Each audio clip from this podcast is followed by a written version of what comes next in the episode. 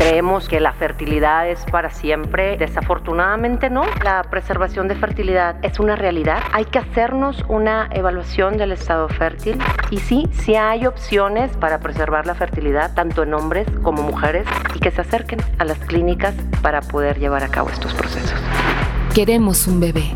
¿Qué pasa cuando queremos un bebé y no podemos? ¿Qué pasa con mi cuerpo, con mi salud? ¿Qué pasa con mi relación? Bienvenidos a Queremos un bebé. En este proyecto nos van a acompañar especialistas en fertilidad que no solo nos darán las respuestas, sino que además nos van a guiar en este proceso. Cuando no sabemos por dónde empezar, qué hacer, a dónde, con quién acudir, buscaremos respuesta a todas estas preguntas que nos hemos hecho en la búsqueda de un bebé. Bienvenidos a nuestro nuevo episodio de Queremos un bebé, el espacio para platicar con los especialistas en fertilidad y que nos ayuden a conocer qué opciones tenemos para lograr el embarazo. En nuestro episodio de hoy hablaremos de la preservación de la fertilidad, desafiando al paso del tiempo. Me encuentro con la doctora Ashanti Aguilar Melgar. Ella es egresada de la Universidad Autónoma de Nuevo León Posteriormente, se especializó en ginecología y obstetricia en el Instituto Tecnológico y de Estudios Superiores de Monterrey, el TEC de Monterrey. Ella es subespecialista en biología de la reproducción humana por la UNAM y además cuenta con una maestría en ciencias médicas y biotecnología por el Tecnológico de Monterrey. Es máster en genética reproductiva por la UMH de España además de un adiestramiento en técnicas de preservación de fertilidad en la Universidad Católica de Bruselas, criopreservación de tejido ovárico. Ella forma parte del Centro de Fertilidad IECH en Monterrey, Nuevo León. Bienvenida, doctora Ashanti. Muchas gracias por acompañarnos. Muchas gracias, Marisol, por la invitación. Y pues bueno, hablaremos de este tema tan importante que es el de preservar la fertilidad. Claro. Hoy vemos que más mujeres y hombres quieren retrasar el momento de convertirse en mamás o en papás. Doctora Ashanti, ¿se puede preservar la fertilidad? O sea, desafiar el tiempo en temas de fertilidad. Más que desafiar al tiempo, me encantaría decir ponerle una pausa a, la fertilidad, ¿no? A veces eh, creemos que, la fertilidad es para siempre y, y desafortunadamente no. O sea, el, las mujeres creemos que siempre que menstruamos vamos a, ser fértiles y resulta que de 5 a 10 años antes de que nos llegue la menopausia dejamos de ser fértiles. Sí, como comentas, el, hecho de, cómo ha evolucionado la sociedad en el sentido de que la sobrevida ahora ya va más allá de los 55, 65 años. O sea, ya ahorita decimos, alguien tiene 65 años, oye, qué joven, está. Claro. O sea, entonces, como se ha aplazado la sobrevida, también la, la parte de la reproducción que viene siendo entre los 24 y 34, es como la edad donde nosotros empezamos a tener ciertas actividades donde la fertilidad pues no nos generaba anteriormente como un conflicto o no era un problema. ¿Por qué? Porque nos embarazábamos jóvenes. ¿Y ahora qué pasa? Que, que como ha ido la sociedad cambiando y hemos tenido otras áreas de oportunidad, tanto laborales como sociales, entonces sí, la fertilidad ha tenido ah, como su problema, ¿no? Ahora sí ya es un problema de salud. En el sentido que que tenemos que hacer algo para preservarlo. Y sí, sí hay opciones para preservar la fertilidad, tanto en hombres como mujeres, porque ojo, los hombres piensan que no pierden fertilidad y también pierden fertilidad. Eso es, eso es un punto muy interesante de tocar, porque normalmente pensamos que somos nosotras, las mujeres, las que vamos perdiendo de una forma pues más activa la fertilidad. Sí, claro. De hecho, llegan las parejas y, muchas veces hablan más sobre el problema de la mujer y se nos olvida que también el hombre, si el hombre tiene 55 años, 60 años, ya los espermatozoides también ya han pasado por su estrés oxidativo que puede ocasionar daños. Exacto. Doctora Ashanti, ¿cuántos óvulos tenemos las mujeres? Para ovular durante toda nuestra vida tenemos 300, en teoría, y eso si nos portamos bien. claro, también eh, la fertilidad es parte de nuestra salud. O sea, así como tratemos nuestro cuerpo, no solamente por el tema de la edad, si fumo, se va a bajar mi porcentaje de, ovulaciones. Si la alimentación. La alimentación, el tema de la endometriosis, si tengo problemas de endometriosis, problemas de cáncer, que me vayan a dar quimioterapia, radioterapia, o sea, no solamente la edad es la que, eh, la edad es importante, pero también cómo me cuida y cómo me trate va a hacer que mi fertilidad se vaya cortando poco a poco. Entonces, en teoría tenemos como 300 mil folículos en toda nuestra vida, desde nuestra pubertad. Desde la parte que empezamos a ser fértiles es donde tenemos la primera ovulación. Ahí más o menos es donde empieza el periodo. Y de ahí a la menopausia, esos son en total. Y te digo, depende qué tan bien me porte o qué tan mal, o, mis antecedentes hereditarios, porque en lugar de dejarme un millón de dólares, me dejaron una menopausia precoz. Entonces, pasa también que si mi mamá tuvo su menopausia, antes de tiempo, pues muy probablemente yo también vaya a tener una pérdida antes de tiempo, a los 30 años, una falla ovárica. O sea, son muchos los factores. Exacto. Y entonces, ¿cómo podemos saber las mujeres cuál es nuestra reserva ovárica? Muy importante y me encanta hablar de este tema porque casi siempre estamos acostumbradas a hacer el check-up ginecológico, ¿no? Y, ya sabes, el mito de decir, si ya tuve relaciones sexuales, voy al Papa Nicolau. Sí, porque la pregunta es si cuando estoy empezando a menstruar ya tengo que ir con el ginecólogo o cuándo voy con el ginecólogo. O sea, pero en general el concepto del check-up ginecológico va basado en chequeo de mama, ultrasonido, Papa Nicolau y ya está. Y ya. Oye, ¿y la reserva ovárica qué pasa? O sea, ¿qué pasa? ¿Cómo sé que si no tengo eh, no solamente me dicen, no tienes endometriosis, no tienes ovario poliquístico, no tienes miomas, no tienes alguna infección, pero tienes 35 años y tu edad de vida fértil, si yo no estoy pensando en tener hijos, eso sí se está agotando. Entonces, así como un check-up ginecológico, hay que hacer un check-up del estatus fértil en mujeres. Es muy bueno con un ultrasonido, cuando la mujer está menstruando en los primeros días, podemos hacer un ultrasonido basal y ver cómo está su carga folicular antral. Podemos mandarle a pedir estudios de sangre. Ahorita hay un acceso muy sencillo con un examen que se llama hormona antimuleriana que me habla de cómo está mi reserva ovárica. Entonces, un examen de sangre, un ultrasonido, lo sumo con mi edad y mis ganas de tener hijos y ya con eso digo, bueno, qué tan un panorama. hazme un panorama, ¿no? Yo les digo, vamos a hablar de un de un una línea del tiempo, ¿no? Vamos a hacer como un timeline de decir, este es mi etapa fértil y hasta cuándo y qué puedo hacer. Oye, tengo una chica de 30 años que empezaron a cambiar sus menstruaciones y tiene una reserva ovárica muy baja, punto dos. Ella estamos hablando que de 5 a 10 años va a tener ya su menopausia. O sea, no tiene pensado casarse, no tiene pensado aún, eh, digo, no tiene pareja. Y, y tú dices, qué bueno que se dio cuenta, pero si nos hubiéramos ido a épocas anteriores que no existía como un poco más de esta concientización de decir, también tengo que checarme fértil, o sea, mi estado fértil. Sí, va variando. Exacto, y hay que tomar acciones. Doctora Ashanti, ¿cómo pueden preservar la fertilidad las mujeres y en qué casos es útil?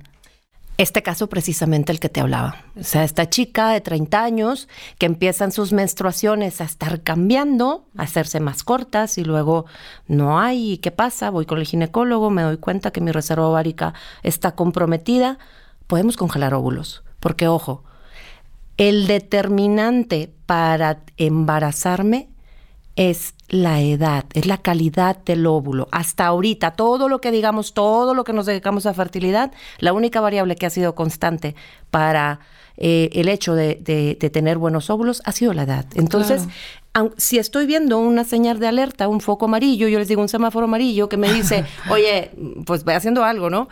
Podemos congelar óvulos. ¿Qué es esto? Tomamos del ciclo de la mujer. Eh, 10 días, así como del día que empezamos a menstruar. Es el día el Día, el día 1.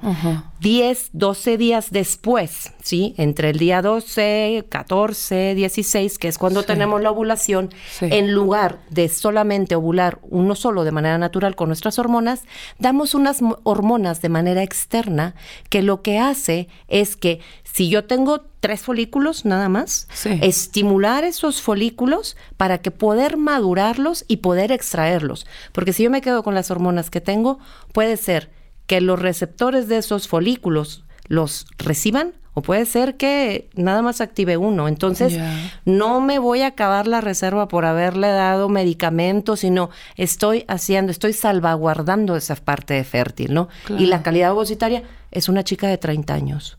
O sea, ya hablando, si estuviéramos en el panorama de una mujer de 40 años que por ciclo de fertilidad, hablando de un tratamiento de congelación de óvulos, va a tener un 5% de probabilidad de éxito, que es muy bajo. Muy baja ya. A una mujer de 30 años que puede tener hasta un 60%, pues obviamente que dices, bueno. 10 años es una gran variante. Exactamente, claro. ¿En qué consiste, doctora, este procedimiento de criopreservación de óvulos? Es madurar los folículos que tenemos eh, del ciclo en el que nos encontramos de la menstruación. Obtenemos los óvulos por medio de un transductor vaginal previa sedación. Les digo, es una sedación por la vena, es como haberte tomado un no puedo decir marcas, pero como tener una pastilla para dormir. Ah, Nos tardamos 15, 20 minutos, obtenemos los óvulos, no tenemos que hacer cirugía ni nada. Y los óvulos, al observarlos, calidad. ¿De qué me, refiero a la calidad? El embriólogo revisa los óvulos y observa que tenga una madurez, que se encuentran en una metafase 2. Si vemos algunos inmaduros, podemos a, veces madurarlos y tener un poquito más de óvulos. Todos esos óvulos los criopreservamos por menos por medio de una técnica de vitrificación, que así como suena, sí. De vidrio. Sí, vitrificación, ajá, como si fueran vidrio. O sea, es un tipo de técnica que hace que se preserven los óvulos por 10, 15 años, 20 años. Es más, hay, hay un artículo que se publicó recientemente de hasta 25 años han, se han podido utilizar. Obviamente que si los congelaste a los 30, espero que no regreses a los 55 por ellos, ¿verdad? Ya no sería... porque, no estaría muy, muy factible. Pero eh, tienen una larga vida de estarlos eh, criopreservando. Los guardamos en un laboratorio de in vitro y Ahí se mantienen a temperaturas con un nitrógeno líquido que es el que les va manteniendo el estado de vitrificación. O sea, ¿no hay caducidad? ¿O sí, 25, 30 años? 10, 15 años hemos visto que la calidad se sigue manteniendo. O sea, hablando de una sobrevida de un 95%. ¿Qué me puede afectar la calidad del óvulo? No tanto la vitrificación para el estado, o sea, para el estatus tecnológico en el que nos encontramos. La edad me puede afectar más. Sí, claro, tienes que estar eh, viendo dónde vas a congelar tus óvulos, porque obviamente eh, las técnicas que utilizan los embriólogos tienen que estar bien entrenados, capacitados, porque tienes que estar seguro que estás yendo a un centro de fertilidad donde hagan la técnica adecuada y tengan una, una buena tasa de recuperación, que eso es algo que hay que preguntar cuando queramos ir a, checarnos nuestra reserva ovárica y decir, bueno, me voy a congelar los óvulos, pero háblame de tu centro, ¿cuáles son tus estadísticas de sobrevida de calidad de ovocitos, no? Porque pues no los vas a dejar en cualquier lado. Doctora Ashanti, retomando a esta paciente muestra de 30 años que ya presenta una reserva baja, reserva ovárica baja, ¿cuántos óvulos aspiraríamos a, congelar? Mira, es, es, interesante porque últimamente el tema de, la hormona antimuleriana y checa tu reserva ovárica y hay muchas chicas que van y se hacen el estudio de la hormona antimuleriana y salen eh, resultados bajos. Entonces dicen, ya no me puedo embarazar, ¿no? Entonces ya no me puedo embarazar porque ya me estoy quedando en la menopausia. Pero ojo, una baja reserva ovárica no significa que tengamos una mala calidad ovocitaria una mala calidad embrionaria o una, o sea, nos dice que está hasta el día hasta el día de hoy es lo único que hemos demostrado científicamente, no decir que tenemos pocos. La calidad, como te comento, tiene que ver con la edad. Entonces, si existe esta paciente que tiene punto 2 de antimuleriana y tiene vamos a sus 30 años, yo espero obtener máximo unos dos, tres óvulos. Ojo, que esto es... La mayoría tenemos la creencia que eh, cada vez que ovulo, el óvulo, al momento de unirse con el esperma, eh, va, a tener, va a generar un embrión. Y yo les digo así de fácil, no podemos, con cada ovulación, cada óvulo no puede ser bueno, porque si no las mujeres terminaríamos embarazadas. sí, cada vez. Todos los meses del año. Entonces, no, es posible. De todos los óvulos que se obtienen en todo el, eh, en el momento de la estimulación, por ejemplo, en este caso esta chica de 30 años, si obtengo dos, tres óvulos, tal vez uno de ellos me vaya a ser, al momento de unirlo con el esperma, se va a desarrollar para formar un embrión. Entonces aquí es como una, eh, una segunda consejo para la paciente, ¿no? Es hacer un segundo ciclo de estimulación de óvulos. O sea, yo, por ejemplo, a esta chica, precisamente eh, en estos días, voy a hacerle una captura de óvulos. Sí.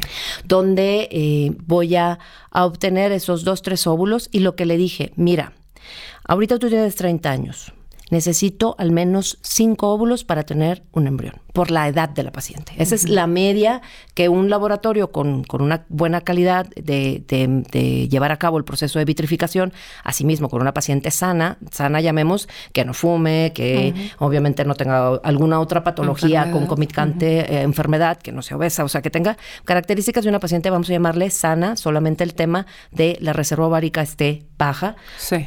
Nos podemos tener un embrión lo que ella me contesta, Ashanti, vamos a hacer dos, tres ciclos, no me importa. ¿Por qué? Ah, Porque yo espero... esto exacto. El hecho de que ahorita ella tenga, estamos hablando que si llega a juntar unos 15 óvulos, puede tener un 60% de probabilidad de embarazo ahorita a sus 30 años. Y si... Oye, Ashanti, ¿y esto se lo puede decir a una mujer de 40? No, no se lo puede decir a una mujer de 40. ¿Por qué? Porque una mujer de 40 años que solamente produzca dos y cuatro óvulos, tiene que llegar a juntar mínimo 20 óvulos para poder llegar a tener eh, un 50% de embarazos. Entonces, se un poco la probabilidad. Aquí yo les digo, vas a ser como tu ahorrito, o sea, tienes que ir estando juntando óvulos y óvulos y óvulos, porque lo único que me va a determinar la calidad va a ser el momento que yo tome el óvulo lo una al esperma, se desarrolla el embrión con el óvulo y me llega una, a un estadio que nosotros le llamamos blastocisto. Entonces ya el embrión y ya como tal, el nacido vivo es el que pues ya me va a decir, claro, estaba súper bien, ¿no? Pero yo aquí lo que le digo es vamos a tener más oportunidades, el hecho de que juntemos mayor cantidad de óvulos. Y eso es muy importante precisamente con este tema de cómo evaluar la reserva ovárica.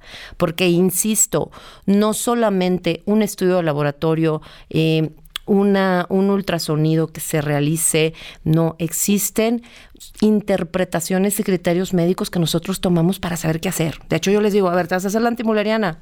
Le dije, pero pues sí te va a servir para decirme, oye, pues me estoy dando una idea si mi reserva ovárica se está bajando o no se está bajando. Si tengo que ir a congelar óvulos, si tengo que ir a buscar un embarazo, si tengo que ir, o sea, es un, tengo que hacer algo. Por eso las técnicas de preservación de fertilidad precisamente es donde tenemos que evaluar la fertilidad. De hecho, las clínicas de infertilidad deberían de llamarse, deberíamos de ser clínicas de fertilidad, ¿no? De estar proveer ese servicio donde nos dediquemos mm, para las parejas que son infértiles, porque la edad, pues te haces infértil, pero tú tuviste tu fertilidad en alguna época, ¿no? O sea, no es como una enfermedad, es pudiste o podemos hacer algo más si sé que puedo tener algún tratamiento. Exacto. ¿Cuál es la edad recomendada y la edad límite para preservar los óvulos, doctora?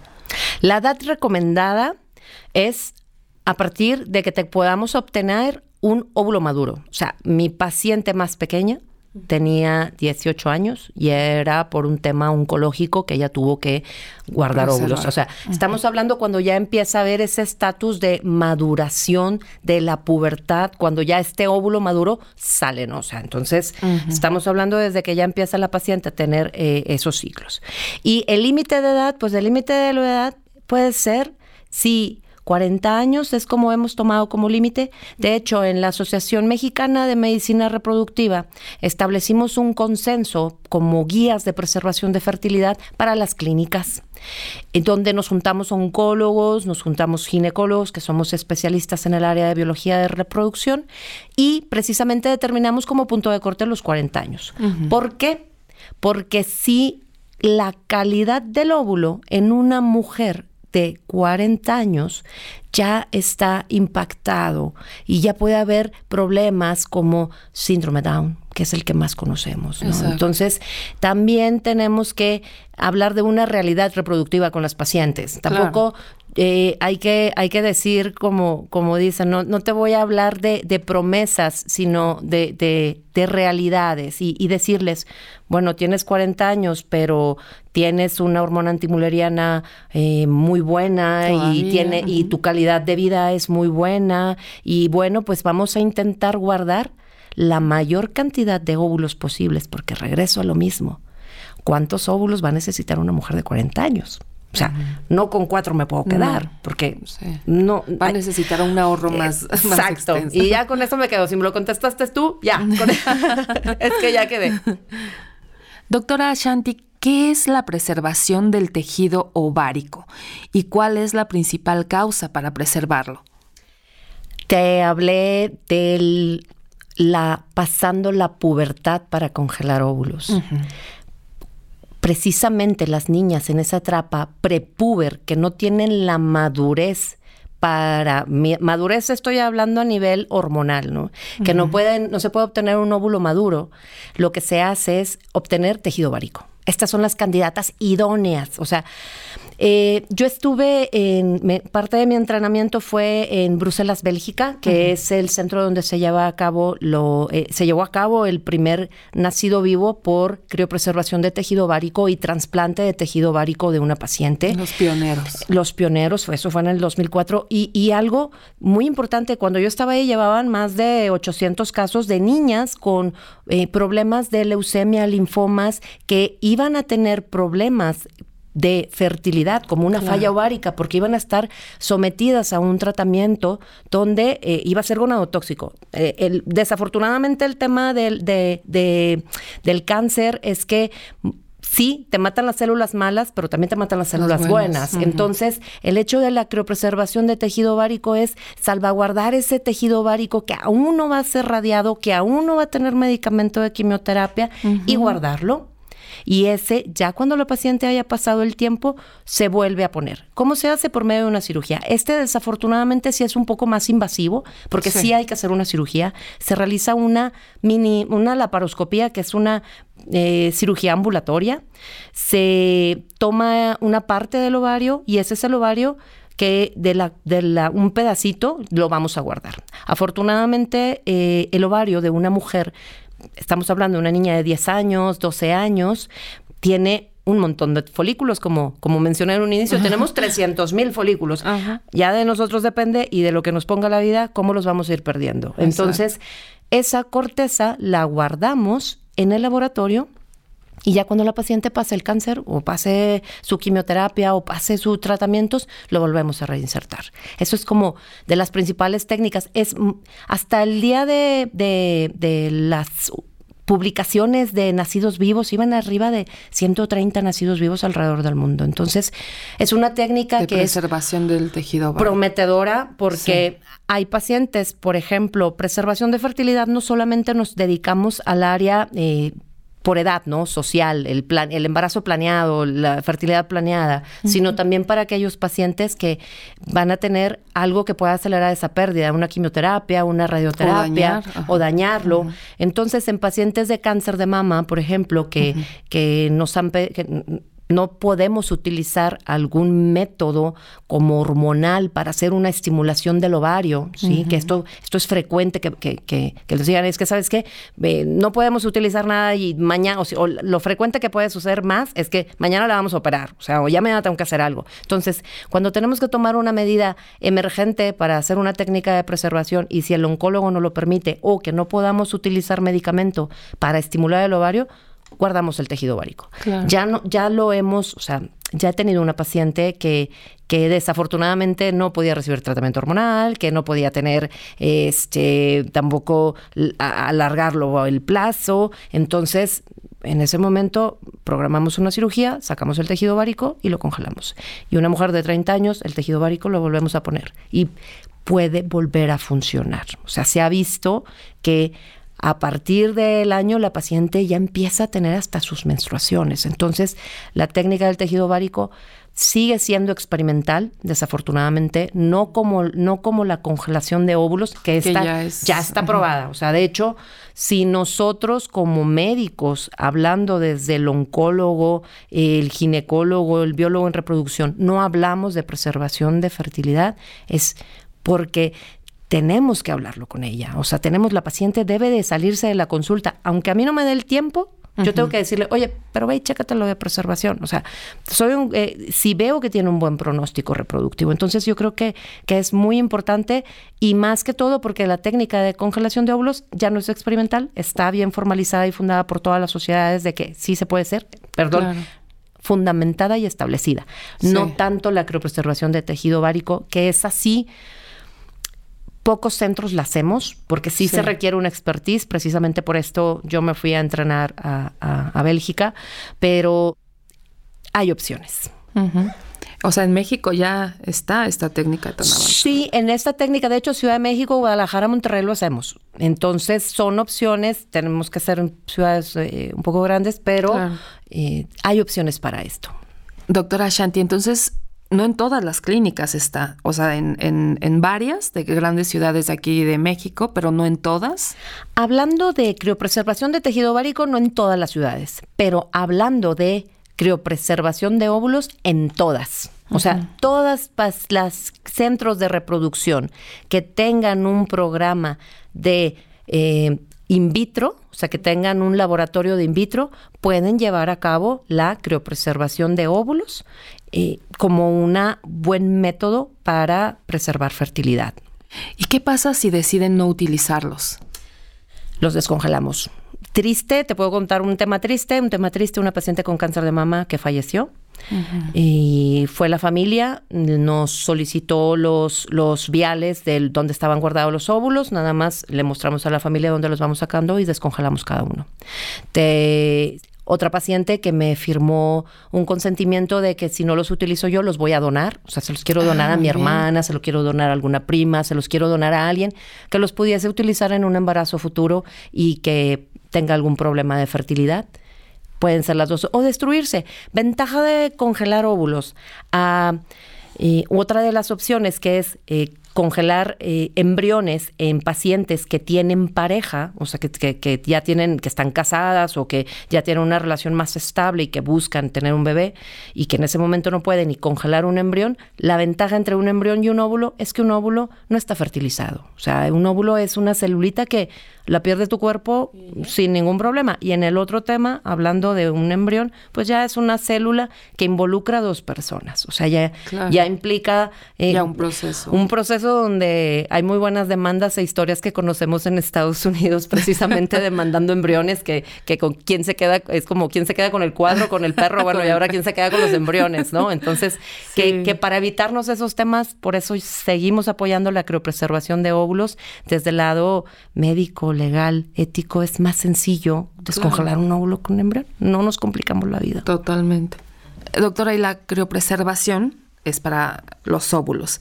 Pero en el caso de un hombre que quiera preservar la fertilidad.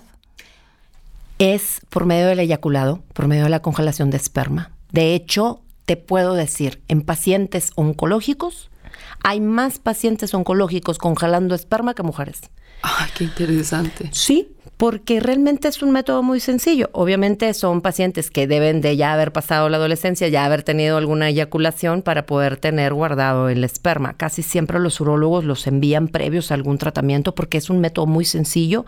De, de preferencia les solicitamos que tengan tres eyaculaciones, o sea, tres eyaculaciones para que pueda guardarse tres una, muestras. tres muestras para que tenga una buena cantidad de espermas guardados. Y eso es de la misma forma. Cada año se va haciendo su mantenimiento. Si los utilizan, se descongelan sino no. En pacientes prepúberes se está hablando mucho de la criopreservación de tejido testicular. Hasta ahora no han tenido como como muy buenos resultados, existen resultados prometedores, pero también es una técnica eh, que, se puede emplear. Pero con los hombres es muy sencillo, muy práctico. ¿En quién se puede usar en los hombres? Yo a veces les comento que hasta antes de que te vayas a hacer una vasectomía, porque resulta que tuvieron tres niñas antes y que luego se hicieron la vasectomía y, oye, es que quería el niño, pues ahí vas al in vitro, ¿no? Entonces, nueva pareja. Eh, o sabes que, o nueva pareja, o sabes, quiero hacer alguna otra cosa, ¿no? Entonces, pues también realmente pueden pasar este, situaciones donde también puedes preservar fertilidad pre pre alguna, alguna cirugía, alguna terapia oncológica y la edad también, porque se ha encontrado ahora que el daño con la edad del hombre se ha asociado a abortos, se ha asociado a eh, problemas para poder tener un embarazo a corto plazo. Entonces también el hombre va teniendo sus daños, su estrés oxidativo, no solamente... Que también tiene que ver con la calidad de vida. Exactamente, que también tiene que ver algo con la calidad de vida. Eso está muy, muy interesante. La preservación de la fertilidad es la aplicación de estrategias médicas y de laboratorio para cuidar la permanencia de la descendencia genética. El cáncer es la principal indicación de preservación de la fertilidad en pacientes en edad eh, reproductiva, lo que brinda una posibilidad para tener un hijo a los supervivientes de cáncer después de los tratamientos oncológicos. Doctora Ashanti, para concluir, ¿con qué mensaje le gustaría que se quedaran las personas que están escuchando este podcast? Me encantaría decirles que la preservación de fertilidad es una realidad, que hay que hacernos una evaluación del estado fértil, que, como dice el dicho, ¿no? El café se enfría, el cigarro se apaga y la fertilidad se acaba. Entonces, hay que tomar la preservación de fertilidad como una opción real y que se acerquen a las clínicas para poder llevar a cabo estos procesos. Y muchas gracias. Doctora Ashanti Aguilar, muchísimas gracias por habernos acompañado en este episodio. ¿En dónde la podemos contactar? En redes sociales como Doctora Ashanti y en Monterrey estoy en el Centro de Fertilidad IECH y soy la coordinadora del programa de preservación. Con todo gusto me pueden enviar dudas, preguntas, aclaraciones, consejos y nos vemos pronto. Muchísimas gracias por acompañarnos en este nuevo episodio de Queremos un bebé, el espacio para que escuchen de voz de los especialistas en fertilidad cuáles son las opciones para lograr este embarazo. Recuerden que nos pueden escuchar en Spotify, Apple Podcast o en su aplicación de podcast favorita. Escríbanos a podcast.queremosunbebé.com para compartirnos qué otro tema les gustaría que tocáramos en Queremos un Bebé. Y síganos en Instagram, arroba bajo. Los esperamos en nuestro siguiente episodio. Compártanos qué les gustaría que les preguntáramos a los especialistas, sus dudas, sus propios mitos. Recuerden que la idea es que tengamos información verídica en este proceso y pues qué mejor que de la voz de los especialistas. Y escríbanos a podcast arroba queremosunbebé.com.